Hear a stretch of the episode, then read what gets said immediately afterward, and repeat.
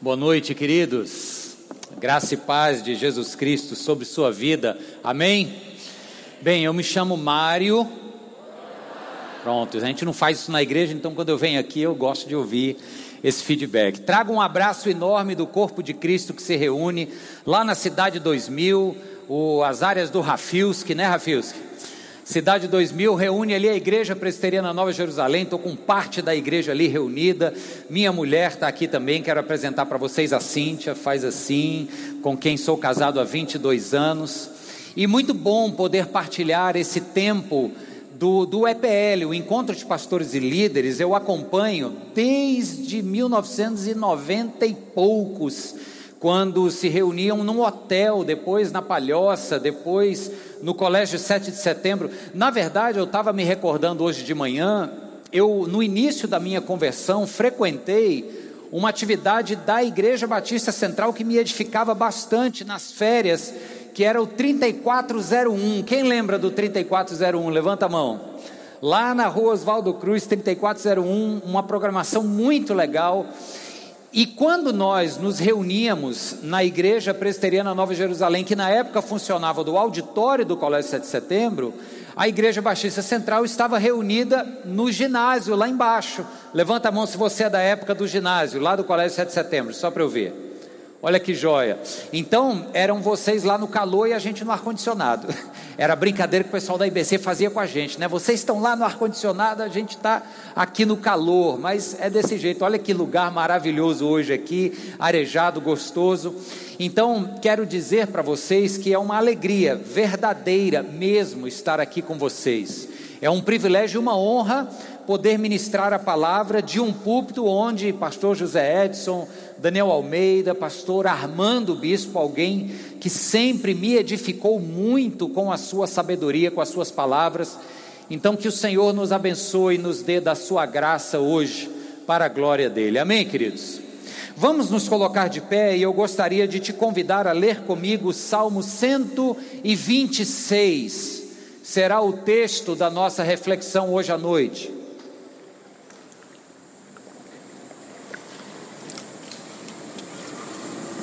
O Salmo 126 não é um salmo escrito por Davi. Nós vamos falar um pouco sobre a história deste salmo hoje, que fala também sobre semeadura, sobre lançar sementes. Inclusive, uma divina coincidência é que o tema do encontro esse ano, grão, é o título de um livro que eu lancei há uns anos atrás. Infelizmente acabou, senão eu teria trazido para vocês mas eu faço como eu fiz de manhã. Quem quiser me acessa na rede social que eu mando o PDF para você, ok? São pequenas reflexões para edificar a sua vida. Então vamos ler juntos o Salmo 126. Nos diz a palavra do Senhor assim: Quando o Senhor trouxe os cativos de volta a Sião, foi como um sonho então a nossa boca encheu-se de riso e a nossa língua de cantos de alegria. Até, na, até nas outras nações se dizia: o Senhor fez coisas grandiosas por esse povo. Sim, coisas grandiosas fez o Senhor por nós, por isso estamos alegres. Senhor, restaura-nos, assim como enches o leito dos ribeiros no deserto. Aqueles que semeiam com lágrimas, com cantos de alegria colherão. Aquele que sai chorando enquanto lança a semente, voltará com cantos de alegria, trazendo os seus feixes. Vamos orar mais uma vez? Baixe a sua cabeça comigo. Quem está em casa, feche os seus olhos. Pai, nós queremos agradecer pelo privilégio de estarmos juntos aqui hoje, adorando, celebrando o nome de Jesus. Ouvindo, Deus, um testemunho tão forte como o do Gal aqui agora, ouvirmos e sermos desafiados pela tua missão. Deus, que privilégio para nós agora termos a tua palavra aberta e exposta diante de nós, Senhor tu és bom, tu és fiel, e a nossa oração aqui, ó Deus, é que os nossos corações sejam como este bom solo, que recebeu a semente da tua palavra e acolheu esta semente. Faz assim, meu Deus. Faça com que essa palavra frutifique em nós hoje. Para a glória de Jesus nós oramos e o teu povo diz: Amém. Amém. Pode se sentar. Eu queria mostrar para vocês minha família. Tem uma foto minha com a minha esposa e meus filhos. Olha que linda essa foto aí. A Taminha, aquela moça bonita ali em cima, tem 21 anos. O Caleb tem 17 anos. Começo contando para você uma história difícil em relação à vida da minha filha. Quando ela nasceu, a minha esposa e eu temos uma incompatibilidade sanguínea chamada incompatibilidade do tipo ABO. Os nossos filhos, quando nascem, eles têm uma icterícia, aquele amarelão de pele muito forte. No nascimento da nossa primeira filha, a gente não sabia. No nascimento do segundo, a gente tomou algumas providências. Acho que uma vacina, né? Algo que a gente fez para amenizar o nascimento do Caleb. Mas ela também nasceu, parecia um, um giz de cera, amarelo assim.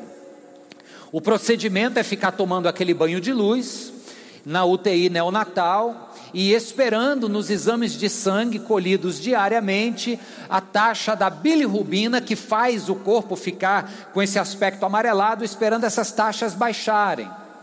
Primeiro dia, nada de baixar, segundo dia, nada de baixar, eu, a Cintia, a igreja inteira de joelhos clamando. Terceiro dia, nada de baixar, a médica disse: Olha, nós vamos precisar colocar um acesso nela, porque se no quarto ou quinto dia a bilirrubina não baixar, ela começa a correr alguns riscos e a gente tem que fazer uma e-sanguíneo transfusão, trocar o sangue todo do corpo. É um procedimento que é eficaz, mas é cheio de risco, ela pode perder a visão, ela pode ter algumas sequelas, então a gente orou mais ainda, dizendo: Senhor, tem misericórdia que esse exame, que essa transfusão não precise acontecer, e a cada boletim nós esperávamos aquela bendita taxa baixar, e não baixava, até que no quinto dia, o último exame de sangue, a médica chegou e nos deu a notícia que a gente esperava. A bilirrubina baixou um pouquinho, suspende tudo. Nós vamos esperar pelo próximo, e aí o próximo baixou mais, e baixou mais, e baixou mais, e no final daquela semana já estávamos com nossa filha em casa. Aleluia. É o Deus que ouve o clamor do seu povo. Agora eu me lembro da sensação, e é por isso que eu contei essa história para vocês, da sensação prazerosa de alívio e de gratidão a Deus, quando eu recebi aquela notícia da médica. Todo fim de tarde a gente esperava o boletim médico. Quando ela trouxe e disse: as taxas baixaram, foi como um bálsamo, e eu fiquei, como diz aqui no Salmo, como quem sonha. Você já teve alguma notícia boa na sua vida que de repente lava a alma, como a gente diz, sim ou não? Notícias vindas do Senhor. É sobre isso que o Salmo 126 fala. O Salmo 126 é uma canção de gratidão a Deus por uma notícia muito boa do que Deus tinha feito para com o povo. O contexto do Salmo 126 é a recém-libertação dos israelitas que já estavam cativos na Babilônia por 70 anos. E o Deus da história entendeu que 70 anos era o tempo suficiente, como a gente entende hoje, era o kairós, o tempo de Deus, e resolveu libertar o povo. Então a notícia de que o Deus de Israel estava intervindo em favor do seu povo e o libertando, foi uma notícia registrada neste salmo que seria cantado e cantado, por isso ele se chama Cântico de Peregrinação, nas viagens, um dos salmos das peregrinações dos israelitas era esse, cantando este feito tremendo do que Deus havia feito. Acredita-se que o Esdras foi o autor deste salmo. Esdras é aquele do tempo de Neemias, que está aí na nossa Bíblia, do tempo de Zorobabel, foram os primeiros a voltarem para Jerusalém quando o Império Persa dominou a Babilônia e liberou os presos do império opressor, a Babilônia, e Israel foi dentro desse povo preso, recém-liberto e permitido voltar para casa. Só que é muito importante para a gente entender este salmo que teve dois tempos essa libertação, e por isso dois tipos de israelitas estão pintados aqui nas entrelinhas deste salmo. O primeiro time é esse que voltou logo e que está cantando pelo caminho, dizendo: Quando o Senhor nos libertou. Repare que o texto aqui no verso primeiro está na primeira pessoa do plural, ou seja, sou eu e os meus irmãos. Quando o Senhor nos libertou, nós ficamos como quem sonha. Só que lá na Babilônia ficaram outros israelitas. Você se pergunta, mas por quê? E basta a gente pensar um pouco que você vai ver como faz todo sentido. 70 anos haviam se passado. Muitos daqueles israelitas que lá ficaram nasceram na Babilônia. Para eles, Israel era apenas uma lembrança que seus pais e avós contavam nas refeições à mesa. Eles não sabiam o idioma materno, eles não tinham os costumes de sua terra natal, eles haviam nascido, criado e estavam totalmente inculturados na Babilônia.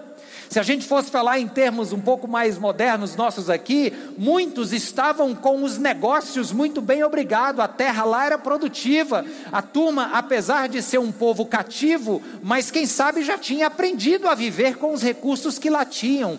E agora peregrinar de volta para a terra que o meu avô, meu pai ficava num saudosismo, não faz muito sentido porque lá vai dar trabalho, lá está tudo arruinado. Então tem um povo que volta e celebra, tem um povo que fica, como quem diz assim: peraí, vamos ver o que, que isso vai dar, tá claro, irmãos? Entre linhas do salmo nos mostra isso. A minha proposta hoje aqui, falar sobre o grão e esta semeadura, vai convidar vocês a, a, passear comigo por este salmo aqui agora, porque tem tanta riqueza nessas palavras e, e nas entrelinhas do que o salmista escreve, que eu queria te convidar a fazer um passeio agora por dentro das Escrituras. E começando logo no verso primeiro, tem um detalhe da língua hebraica aqui, muito importante. E olha só que ousadia minha, né? Porque vocês têm um pastor especialista na língua hebraica, que é o pastor Armando Bispo. Então eu estou aqui numa petulância de lhes trazer lições do hebraico. Mas tem duas liçõezinhas apenas que são valiosíssimas para a gente entender a força do que está sendo cantado aqui. A primeira delas está logo no verso 1 quando eles dizem assim: quando o Senhor trouxe de volta para Sião aqueles resgatados, nós ficamos como quem sonha. Na verdade, o termo ali é o termo halam, que significa forças renovadas. Essa mesma expressão foi usada pelo rei Ezequias, lá no capítulo 35 do livro de Isaías. Deus diz que está insatisfeito, que vai tirar a vida do Ezequias e Ezequias se arrepende, pede perdão, e Deus diz: então põe ordem à tua casa. Lembra desse texto? Quando Ezequias agradece a Deus por ter poupado a sua vida, ele diz assim: Eu te louvo, Senhor, porque tu me deste halam, porque o Senhor renovou as minhas forças. Isaías 38, verso 16, diz exatamente isso: Tu me restauraste e me deste saúde. Então, quando o salmista está falando que visualizar o povo de Israel voltando para casa deu a ele uma sensação de alguém que sonha, que está aqui embevecido desta boa notícia, ele também está dizendo que essa notícia foi tão boa que revigorou as suas forças. E aí eu estava lá naquela antessala da UTI neonatal, no hospital, e a notícia que a médica me deu no último dia, no último exame, foi tão boa que me colocou de pé, renovou as forças, a fé, renovou as minhas emoções que estavam fragilizadas. Então, para a gente começar, eu quero dizer para você algo que você já sabe, mas que é importante ouvir quantas vezes forem necessárias. Nós servimos a um Deus que não importa o quão difícil estejam os nossos dias, Ele sempre terá uma boa notícia para restaurar as suas forças. Você crê nisso? Diz amém. Aleluia. Aí, verso 2 e 3, ele fala de alegria. Foi um tempo de alegria e regozijo, Senhor. A nossa boca se encheu de riso, dos nossos lábios saíram cânticos de alegria. Sabe por que, que o salmista fala isso? Porque ele precisa contrastar com um sentimento que estava na lembrança do povo do que havia significado o cativeiro.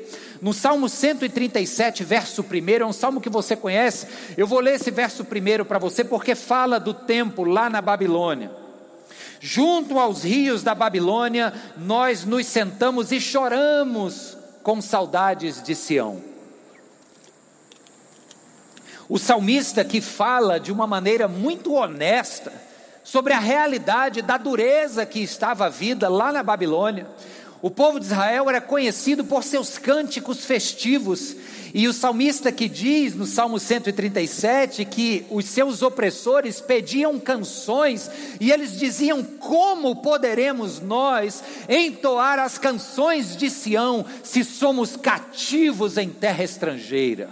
O clima estava ruim, era tristeza. Então, agora que o salmista está cantando a libertação deste tempo, é preciso que haja esse contraste.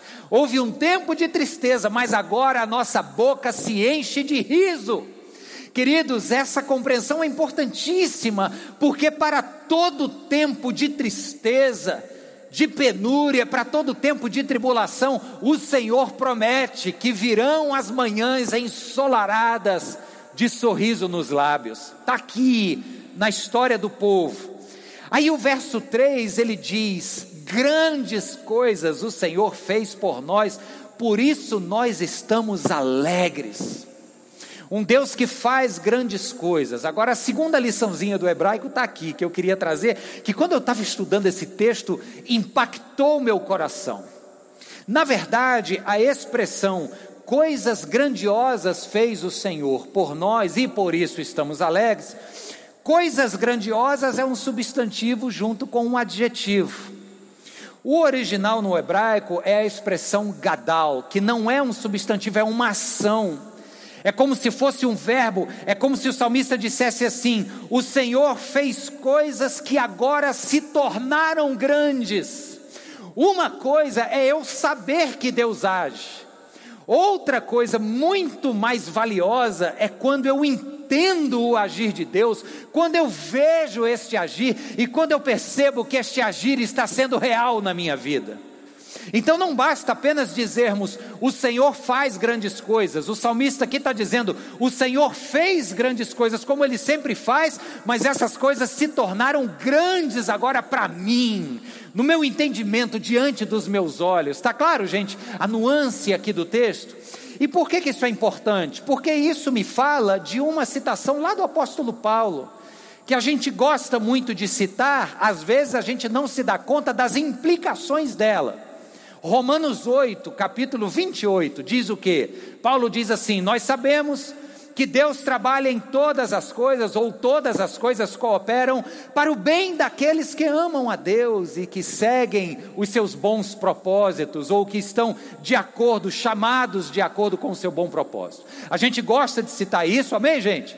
Todas as coisas contribuem para o bem daqueles que amam a Deus. Quem ama a Deus aqui? Ok, aí a gente cita. Mas as implicações desse texto, ela é elas são desafiadoras, porque quando a gente diz todas as coisas, nós estamos colocando dentro do mesmo saco as coisas boas e as ruins. Percebe? Todas as coisas, as tribulações, as bênçãos também, mas as tribulações não podem ficar de fora, elas servem para o nosso crescimento. Então, o salmista está dizendo algo mais ou menos nessa linha, é como se ele dissesse: Senhor, nós estamos aqui celebrando o que tu fizeste, a libertação, mas agora nós estamos entendendo que até o cativeiro foi ação do Senhor para o nosso bem porque qual não é o pai que, por amar o seu filho, bota ele de castigo quando ele desobedece? É ou não é, gente? Em 1995, o meu pai faliu. Meu pai trabalhava no mercado imobiliário, ele faleceu há quase dois anos atrás, acredito. E ele trabalhou a vida inteira no mercado imobiliário, numa época em que o mercado melhorava ele ganhava muito dinheiro, o mercado piorava, ele consumia o que tinha guardado. Então, eu vivi minha, minha adolescência inteira surfando nessa onda de altos e baixos, até que então, meados de 93, 94, algo aconteceu, não me lembro. mas o que eu me lembro é que nós precisamos despachar minha mãe e minha irmã para o sudeste do país de onde nós somos. Elas foram passar uma chuva lá com a minha avó. E eu fiquei com meu pai morando numa pousadinha, dividindo um pacote de miojo, tentando não só sobreviver, mas recompor a família. Foi um tempo de crise financeira muito grave. E, e preste atenção aqui, eu não sei se você já sabe disso, se não sabe, é bom que você ouça isso agora.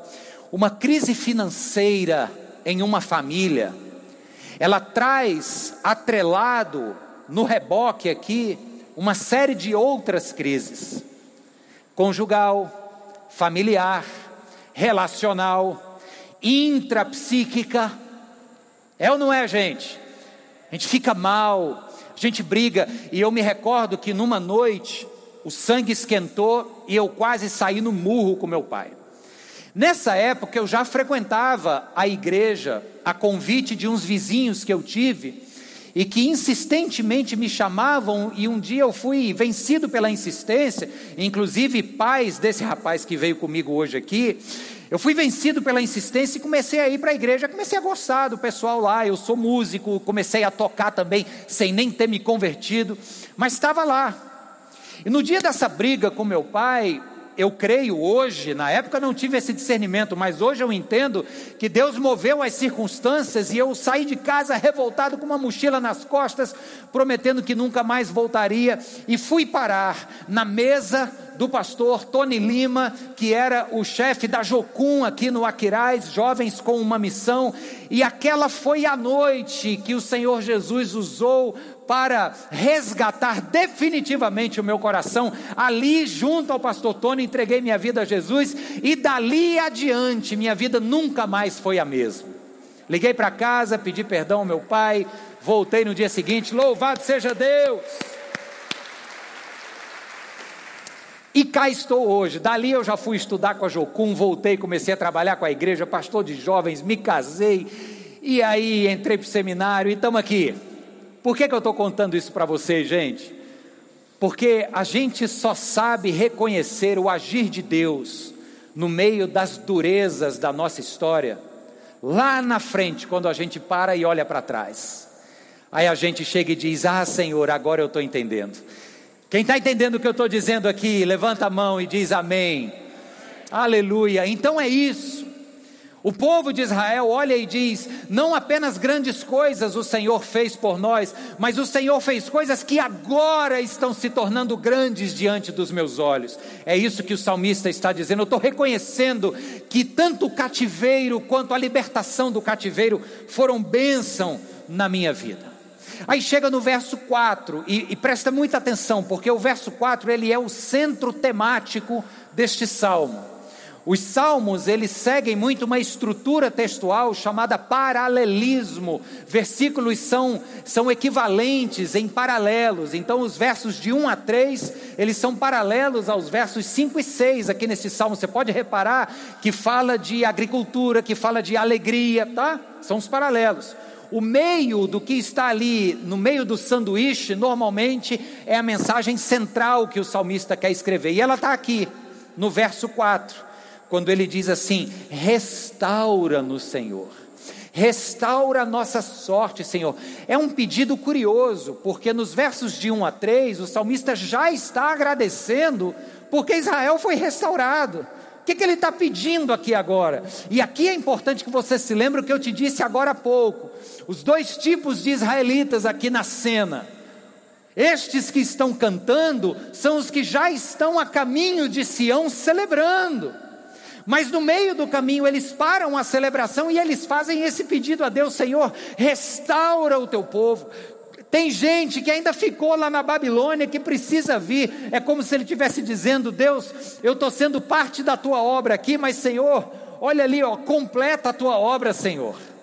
Completa a obra que o Senhor começou. É isso que o salmista está pedindo ao Senhor. E aí ele diz: que seja como os leitos dos rios no deserto. Algumas traduções falam os leitos dos ribeiros do Negev. É, o Negev é uma região lá no sul do deserto da Judéia, extremamente seca. E você passa lá, você vê direitinho o caminho onde deve ter sido um rio, né? aquela canaleta natural assim.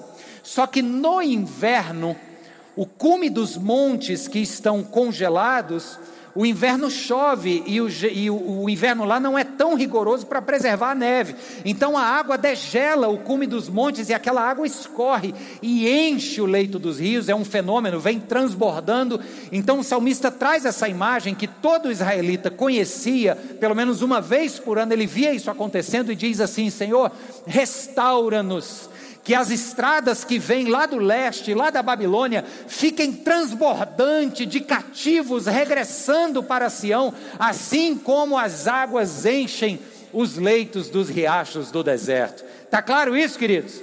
Esse é o pedido dele. Então isso é central. Para a gente entender este salmo, é muito importante que você entenda o coração deste salmista que ora. Ele está ciente da palavra de Isaías no capítulo 41, verso 18. Olha só esse texto: Deus dizendo: Abrirei rios nas colinas estéreis e fontes nos vales. Transformarei o deserto num lago e o chão ressequido em mananciais. O salmista está dizendo assim: Senhor, cumpre a tua palavra, Deus. Nós já começamos a voltar, mas ainda tem gente na Babilônia, Senhor. Nós fomos os agraciados que pela fé estão indo ver a terra que o Senhor nos dá, mas tem gente na Babilônia, Senhor. Restaura-nos, cumpre a tua obra, Deus. Eu oro aqui por pais e mães cujos filhos estão afastados dos caminhos do Senhor. Quero dizer que talvez essa imagem seja a imagem da sua casa. Você que já está trilhando o caminho na direção de Sião, mas ora ao Senhor dizendo: Deus, os meninos estão na Babilônia ainda, Senhor. Quero te dizer, creia na promessa, porque esse caminho de lá para cá, que hoje pode parecer seco, em nome de Jesus, há de transbordar com as vidas que o Senhor vai lhe usar para resgatar de lá para cá você crê nisso? Eu creio. Aleluia. Aleluia. Glória a Deus. Versos 5 e 6 para a gente terminar. O verso 5 diz assim: Aqueles que semeiam com lágrimas, com cantos de alegria, colherão. Mais uma vez, o salmista usa essa imagem da, da semeadura e da colheita, trazendo alegria para cima da mesa. Eles sabiam bem o que era terem vivido em tristeza, lá no, nos rios da Babilônia, chorando, na mó deprê. Ele resgata esse assunto da alegria agora. O texto de Isaías 35, verso 10, é bastante oportuno para a gente, presta atenção nessa leitura.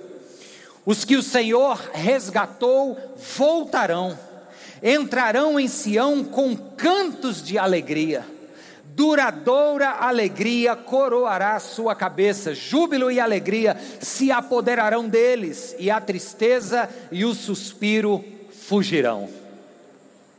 É promessa do Senhor, amém? E o verso 6 diz: Aquele que sai chorando enquanto lança a semente, voltará com cânticos de júbilos nos seus braços, nos seus lábios com os braços, trazendo os seus feixes.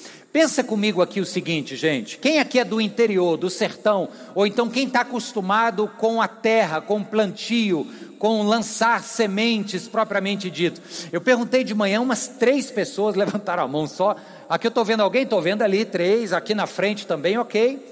Bem, para quem conhece vai entender rapidamente o que eu vou falar. Agora, para quem não conhece, faz muito sentido, preste atenção. Imagine uma terra que costumava ser fértil, terra de Israel, o povo ali vivia, Deus havia prometido fartura sobre essa terra, aí os babilônios vêm e destroem, eles destroem derrubando pedras das construções, das edificações, o templo de Salomão não ficou nada em pé, e eles destroem tacando fogo. Então, se tem duas coisas que tornam o solo extremamente infértil, é o fogo e o fato do solo ser cheio de pedras, pedregoso. Você lembra lá de Mateus capítulo 13, Jesus dizendo que o semeador sai a semear e as sementes que caem no solo pedregoso não encontram lugar para fincar raízes e secam quando o sol esquenta. Lembra disso? Então Judá está nessa condição. A terra para a qual Deus vai trazer agora os regressos do cativeiro é uma terra pouquíssimo atraente para o cultivo. Seria muito difícil plantar alguma coisa ali e já querer colher na primeira safra. Por isso que o salmista diz que estes que estão plantando, eles semeiam com lágrimas. Essas lágrimas talvez poderiam ser de frustração, lágrimas de chegar e dizer: puxa, eu saí da Babilônia com fé, porque o Senhor nos libertou, cheguei aqui agora e o que, que eu encontro? Uma terra ruim dessa, que nada cresce. Então precisaria desses regressos, precisaria muita paciência, muita perseverança, muita fé, por que não dizer? Muita insistência e, acima de tudo, eu diria, muita confiança em Deus. Semear nesse contexto seria um processo penoso, um processo de muitas lágrimas, de agonia e frustração. Agora, continua comigo lá no regresso para a Babilônia. Imagine que passou o primeiro ano, o segundo ano, o terceiro ano, o povo está perseverando e a terra agora está começando a dar frutos. As notícias chegam naqueles que estão ainda lá pagando para ver se esse negócio de voltar para ajudar vai dar certo. Começam a chegar notícias de que Zorobabel está reconstruindo o templo, Esdras está restaurando o culto e a leitura da lei, que Neemias está construindo os muros e garantindo segurança, mas que acima de tudo a terra está sendo insistentemente semeada com lágrimas dos nossos irmãos. O povo aqui começa a olhar e dizer: opa, pode ser que ali tenha uma vida melhor. Essa imagem, queridos, fica muito clara para mim da missão da igreja, da nossa tarefa em semear neste mundo difícil, cheio de espinhos, cheio de pedras. A vida para alguém aqui é fácil? Não, porque para mim é difícil. Às vezes a gente não acorda bem, às vezes a gente se, se chateia com o que lê na mídia, às vezes a gente se decepciona com irmãos, às vezes as dificuldades econômicas pessoais ou da minha comunidade afetam a alma do cristão, é ou não é, gente? Então, se eu estou entendendo que Deus me chama ao mundo para lançar sementes, é bom que eu acorde para a realidade de que a semeadura não será fácil. Ou diga-se de passagem, não é fácil. Ela é no meio de lágrimas, onde a gente se frustra, onde a gente fica a ponto de querer jogar a toalha e dizer: Deus tem misericórdia. Só que tem um detalhe, irmãos: se a gente persevera, se a gente leva adiante dizendo: Senhor, está difícil, mas eu vou na força do Senhor. Eu caí aqui, mas a tua graça me levanta. E vamos caminhando e a gente vai dando o nosso melhor e vai regando as nossas sementes com lágrimas. O que, que acontece? Quem está na Babilônia, uma hora olha para a nossa vida e diz: não é possível, tem algo diferente ali. O que, que tem de diferente ali que faz aquele sujeito, no meio da dor, no meio da provação, cantar, celebrar, ir para aquela igreja dele todo domingo, celebrar a Deus, postar as fotos, coisa mais linda do mundo?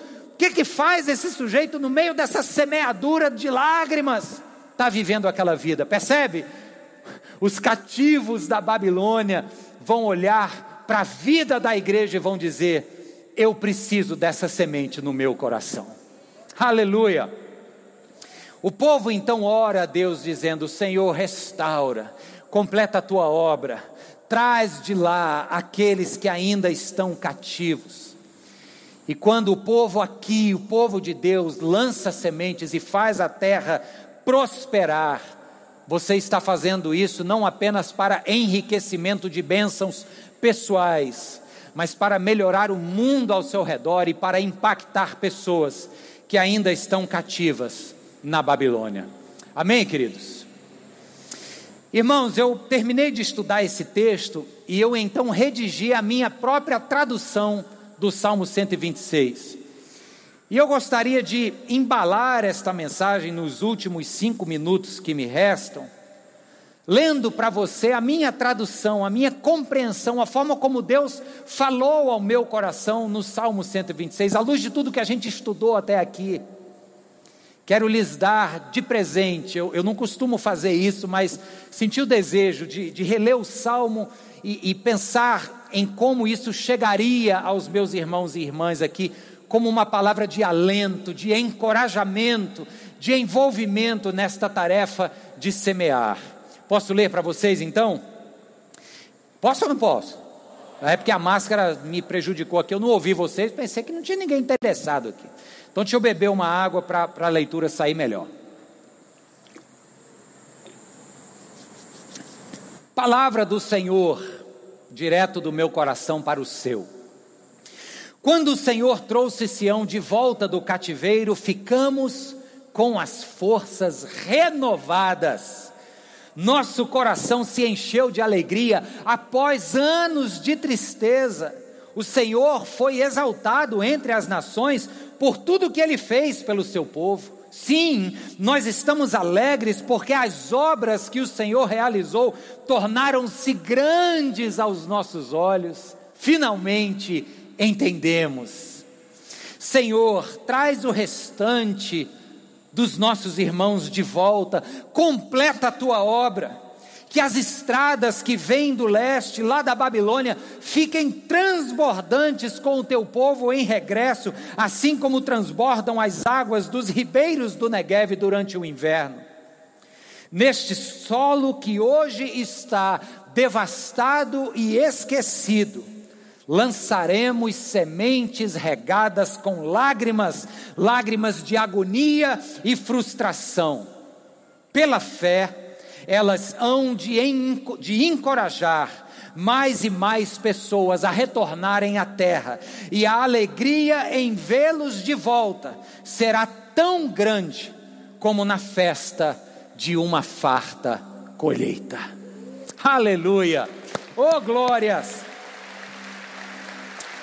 Aleluia! Imagina só, gente. Aqui tem os cativos que ainda estão na Babilônia quando na verdade Deus já levantou o seu ungido para libertar, para levar para a terra que mana leite e mel, para um lugar de vida plena e abundante. É curioso porque o profeta Isaías anuncia que Deus faria esta libertação e ele deixa claro que Deus faria através do seu ungido.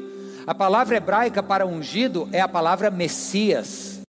E Deus diz através de Isaías, no capítulo 45, verso 1, que ele estava levantando o seu Messias, o seu ungido, para libertar o povo do cativeiro babilônico de volta a Sião.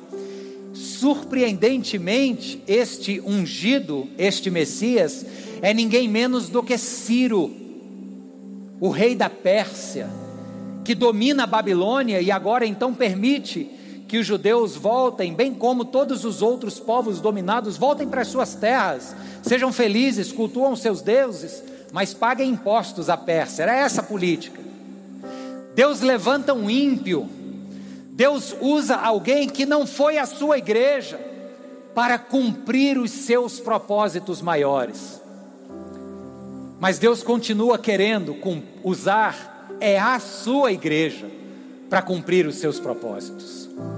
Ele então levanta o verdadeiro Messias para empreender a verdadeira libertação, não mais do cativeiro babilônico, mas do cativeiro perverso do pecado, do ego, da insistência de uma vida rebelde, religiosa, no pior sentido da palavra, que entende de maneira perversa que a relação com Deus é uma troca constante Deus diz: não é nada disso. O meu Messias, o meu filho Jesus Cristo veio para libertar vocês desses cativeiros ou dessas muitas Babilônias, para que uma vez libertos, uma vez fazendo parte aqui desta nova Jerusalém, desta terra plena e abundante que eu lhes dou, chamado vida nova, uma vez vocês aqui, aí vocês vão semear, lançar sementes, ainda que com lágrimas, com choro, porque quem lança semente chorando, pode esperar na certeza de que colherão frutos com alegria. Você que ora por vidas, você que apresenta nomes de familiares, de colegas de trabalho, de amigos, continue chorando por isso, lançando sementes, vivendo a tua vida com excelência, honrando ao Senhor em tudo que você faz, se alimentando da palavra. Isso vai fazer com quem com, com aquelas pessoas que estão na Babilônia, elas vão olhar e vão dizer: que vida é aquela? O que está alimentando aquele sujeito de quem eu faço piada? Aí lá vai o crente, lá vai o carola.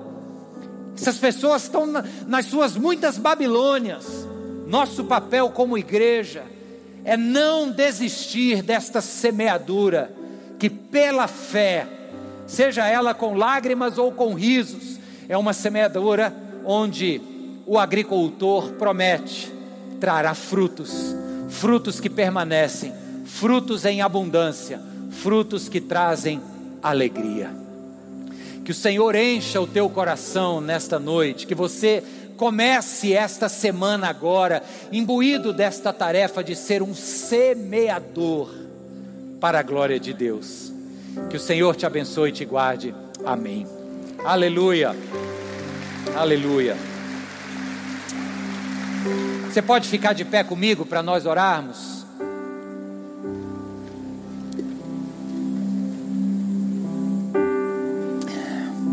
Quem está em casa participando conosco ao vivo, eu quero te convidar também a fazer essa oração conosco.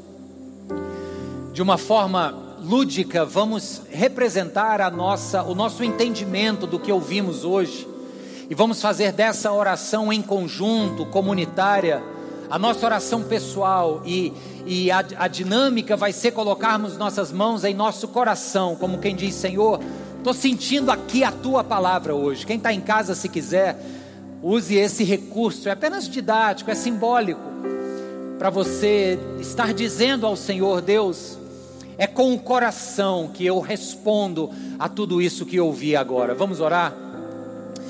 Deus, teu povo está aqui reunido em nome de Jesus. Tua palavra está aqui diante de nós.